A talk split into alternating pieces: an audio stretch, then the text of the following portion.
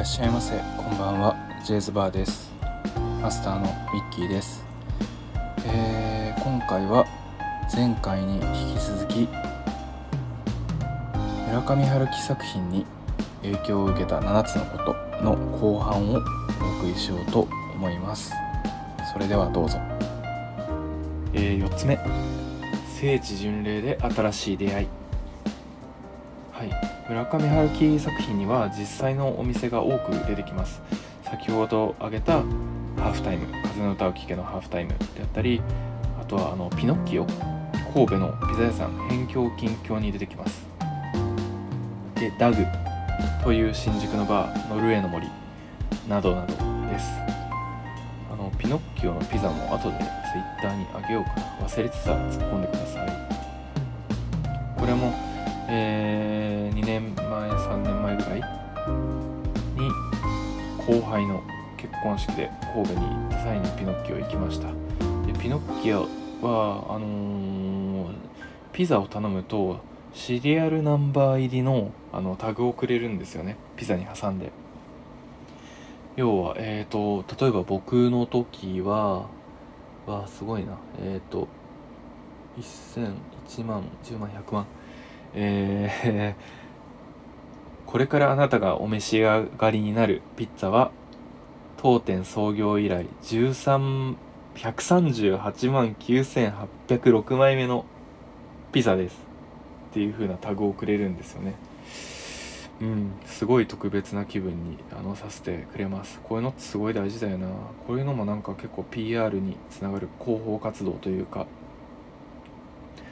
ね、上辺だけのものじゃなくて本質的なまあ価値をまあ訴求するというか体験を提供するというかすごい大事ですね。はい。あとはえーと「風の歌を聴け」に出てくるホットケーキの甲羅がけというあのネズミが食べるものがあるんですけれどもねこの食べ物の優れたところは飲み物と食べ物が一緒になっているところだっていうセリフがでおなじみのやつなんですがこれのモデルっていうのはクレープシュゼットっていう食べ物だそうです。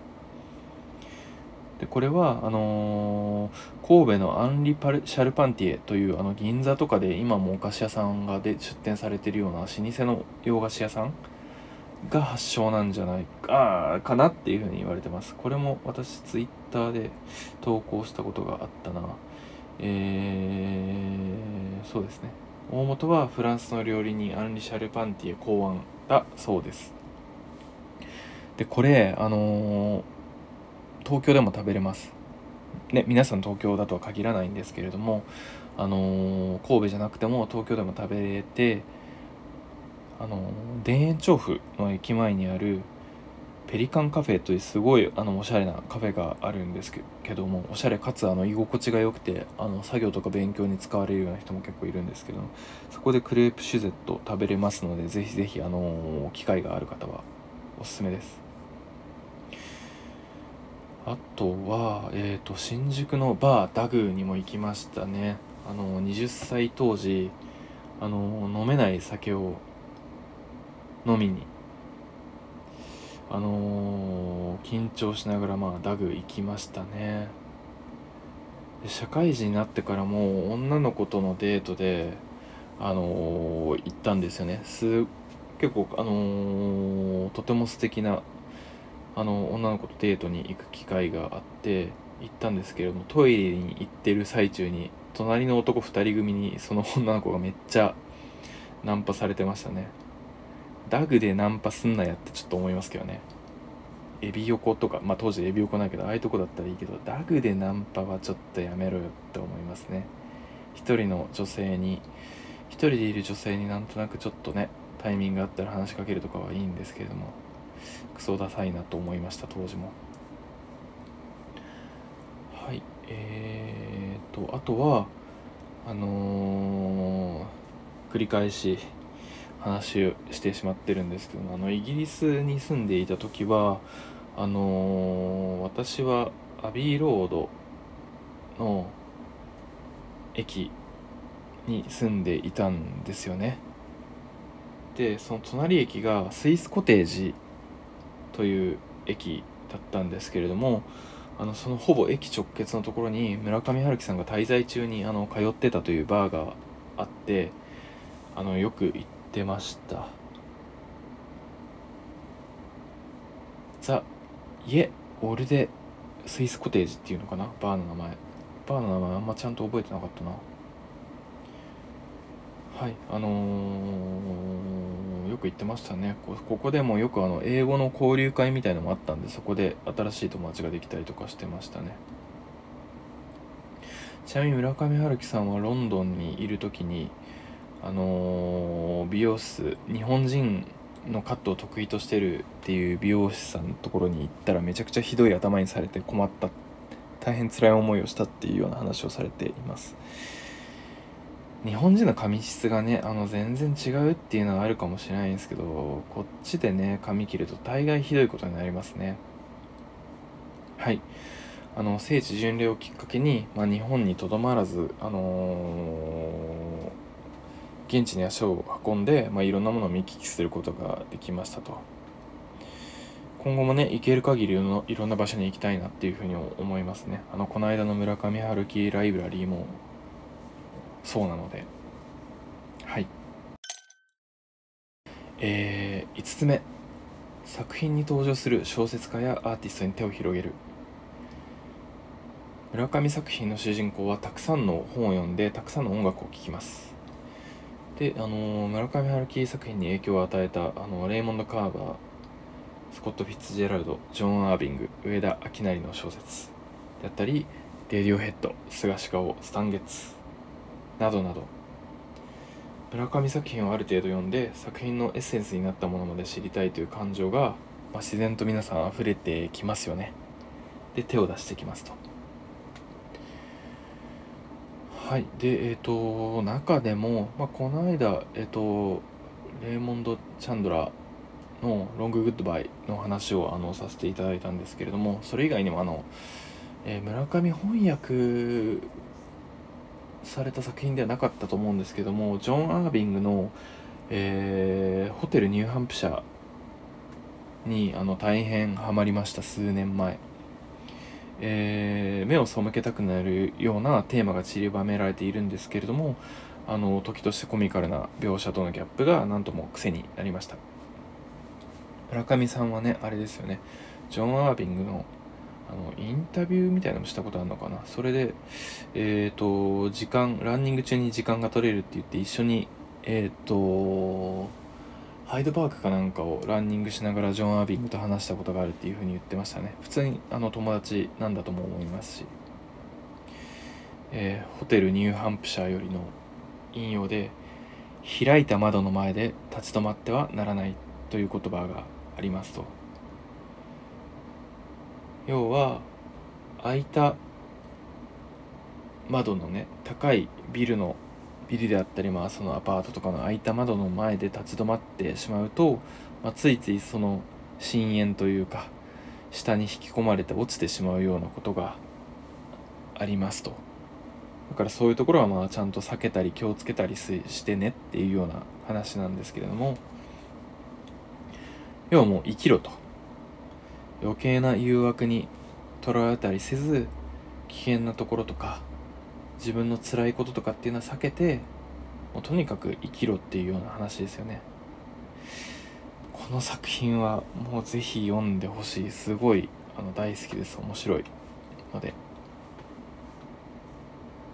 はい。6つ目。英語を勉強する。村上作品の主人公は英語がしゃべれる人が多いですと。村上あごめんなさい。村ノルウェーの森の最初のシーンって飛行機がドイツの空港に着陸する際に数度目のドイツ目のドイツ出張だみたいな話の中でスピーカーからビートルズのノルウェーの森が流れて学生時代の出来事がフラッシュバックして頭頭を抱え込む主人公渡辺君にドイツ人 CA さん父はですが英語で話しかけるところから始まりますよね。なんだろうこれ なんだっけちょっとねあの細かいあの声がけの描写は忘れたんですけど私頭を抱えた渡辺渡辺君に対して CA さんが「I OK?」とかそんなこと多分言ったと思うんですけども渡渡辺君が「Um, it's alright now. Thank you. I only felt lonely, you know? Well, I feel the same way, same things, once in a while. I know what you mean. えー、これは、えっ、ー、と、主人公が気分が悪くなった頭を抱えて、で、声をかけられて、今は大丈夫です。ありがとう。ちょっと孤独な気分に、寂しい気分になっただけです。そんな時あるでしょ？っていう答えに対して、スチュワーデスさん CA さんが、えー、っと、私も同じ、同じようなこと感じることありますよ。たまにあります。あなたの言ってること分かりますよっていう飛行機の中のシーンです。かっけえと思いましたねこのやり取りを見て他にもねハワイやギリシャだったり、まあ、海外に行くことが、まあ、村上作品の主人公は多いですけれどもまあどの主人公も英語は普通くらい喋れますよっていう人が多いですとこれは村上さんが、まあ、アメリカ文学に親しんで「まあ、風の歌を聴け」を一度英語で書いてそれを日本語に翻訳することで独自の文体を獲得したという有名な話がありますけどまあまあ、あのー、高度な英語力を持っているってことが影響しておりますと。はい。で、あのー、ね、当時19歳、18歳、17歳、普段なら英語学習にね、邁進しそうなキャラクターの私なんですけれども、あの実は当時英語が一番苦手な教科で自分に関係ないと考えてました。なのでまあ春樹作品の主人公を見たく英語で話してかっこよくなるっていうタスクはあの数年棚上げされていました。まあでもあの自分を鍛え直す意味で飛び出したあの大学の最後ぐらいに、まあ、2ヶ月のあの東南アジア旅行であの、初めて外国人と英語で交流する楽しさに触れて、まあ、かつその必要性を痛感して英語学習を始めました。はい。なのであのー、ね当時全然喋れなく喋れなかった私が今では英語で仕事をしております。はいあのー、発音はスルーしてください。えー、っていう言い訳もいらないんだよな。ともかくまあそのねえー、今日もちょっと最近ねちょっと仕事遅くなり気味なんですけれどもさっきまであのー、まあまあアメリカの担当者とやり取りをしていたりだとかまあ、普通になんとかあのコミュニケーションしております。クビにならない程度には英語でコミュニケーションできております。なんだったら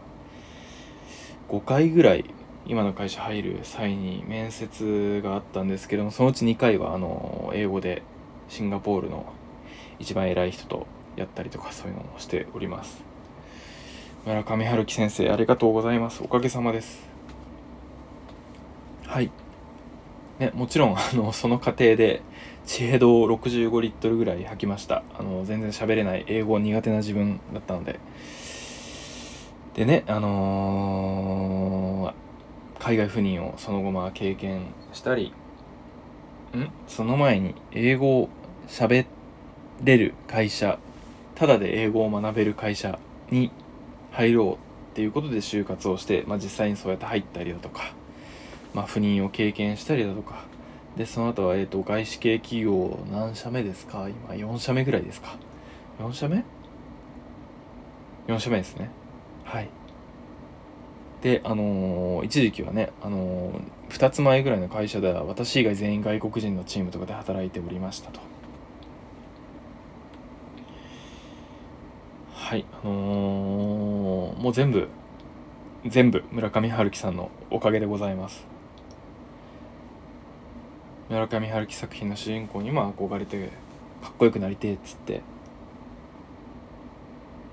それをモチベーションに、あのきっかけに始まったのが、まあ、私の英語学習だったのではいねいつかねいつかねあの村上春樹さんに余計なお世話って言われるかもしれないけどなんかあのー、お礼を言いたいですね。で日本で話しかけられるのすごい嫌いっていう風に言ってるのであのー、海外の朗読会とかあったらそれを狙いに行くのもありだなっていう風に思っております。海外だったらねさすがに村上さんも相手してくれるんじゃないかなと思うので妄想で予行練習をしております。ねお礼が痛いですね。あなたのおかげで面白い人生を送れていますはい、あの、ちょっと長くなってきました。えー、最後です。7つ目、21歳までに3人の女性とお付き合いする。はい、あの、冒頭でエクスキューズしたので、エクスキューズは省略をします。えー、春樹作品の主人公は20歳前後までに3人の女性と経験を持っている人が多くいますと。主人公を完全にシャドーイング真似っこしている私は、まあ、そんなところまで当時19歳20歳の自分は追随しようとしてました。ちなみにね春樹作品の元カノは自殺をしているケースが結構あるんですけれども私の人生においてはそんな、えっと、ひどいことは起こらずね元気に暮らしている元カノばかりです。先日そのうちの一人はね転職エージェントをしていてあの私の転職を手伝ってくれたりもしました。他の元カノはねあの2人ぐらいのお子さんをお持ちで元気に暮らしていたりだとかしてますね。みんな元気で何より。えー、今度はノルウェーの森から一節を引用というか朗読しようと思います。例えば今私があなたに向かっていちごのショートケーキが食べたいって言うわね。するとあなたは何もかも放り出して走ってそれを買いに行くのよ。そしてはあはあ言いながら帰ってきて「はい緑いちごのショートケーキだよ」って差し出すでしょ。すると私は「ふんこんなのもう食べたくなくなっちゃったわよ」って言ってそれを窓からポイって放り投げるの。私が求めているのはそういうものなの。私は相手の男の人にこう言ってほしいのよ。分かったよ、緑。僕が悪かった。君がイチゴのショートケーキを食べたくなる、なくなることくらい推察するべきだった。僕はロバのうんこみたいにバカで無神経だった。お詫びにもう一つ。お詫びにもう一度。何か別のものを買いに行ってあげよう。何がいい？チョコレートムース？それともチーズケーキ？私、そうしてもらった分きちんと相手を愛するの。ノルウェーの森よりみどりさんの一節でした。はい。でこのみどりさんほどぶっ飛んでないにしろ恋愛において、まあ、正論で凝り固まった。10代の私にとっては、まあ、同世代の同年代の女性たちの考えや悩み時として非論理的な欲望などを聞くことは新鮮な驚きに満ちてました。今度は東京北丹州の離れひべいからサチのセリフ。これポッドキャストでも一回話してますかね。はい。女の子とうまくやる方法は3つしかない。1つ相手の話を黙って聞いてやること。2つ着ている服を褒めること。2つ着ている服を褒めること。3つできるだけ美味しいものを食べさせること。はいこれあの女性の幸さんのセリフなので許してくださいね。ね学生時代にねあの今述べたような金言は知らなかったんですけれどもまあ似たようなことは当時からできていたようかなっていうふうに思います。おかげで、あのー、何人かの女性と仲良くしていただくことができ、まあ、20歳前後までに3人理論は達成することができました。あのー、まああのー、そうですね。ためらわずにというかちょっとオブラートに包みながら言うとまああの付き合うというかは20歳前後までに3人の女性と関係を持つっていうのがまあ正しい部分ではあると思います。あの村上春樹さんのところに合わせるとすると。はい。でまあそのね当時付き合ってた女性に3人付き合わないといけないんだみたいなことを3人と関係持たないといけないんだみたいなことを言ったら多分ひっぱたかれたんでしょうけどまあまあそんな思いを密かに抱えながら、えー、生きてきたおかげで、ね、いろんな女性と,、えー、と交流をしていろんな考え方を知ることができましたと。で一番の収穫は、まあ、正論だけで日本の学校の教育倫理教育のあの影響もあるかもしれないんですけれども、まあ、正論だけでなくて柔軟な考え方を持つ必要があるということを学べたことが一番だったかなというふうに思いますでそれに付随して気になる女性に臆せずにアプローチできるようになったのも春樹作品のおかげです。はい。最後にあのー、昔原告の授業で高校の時に習ったある作家のセリフ「ボードレール悪の花」ですか？ちょっと曖昧ですけど、えー、好きな作品に浸ってるのは最高の幸せであると。はい、私はまさにあの20年来そんな状態が続いているっていうのはとっても幸せなことだなっていうふうに思っております。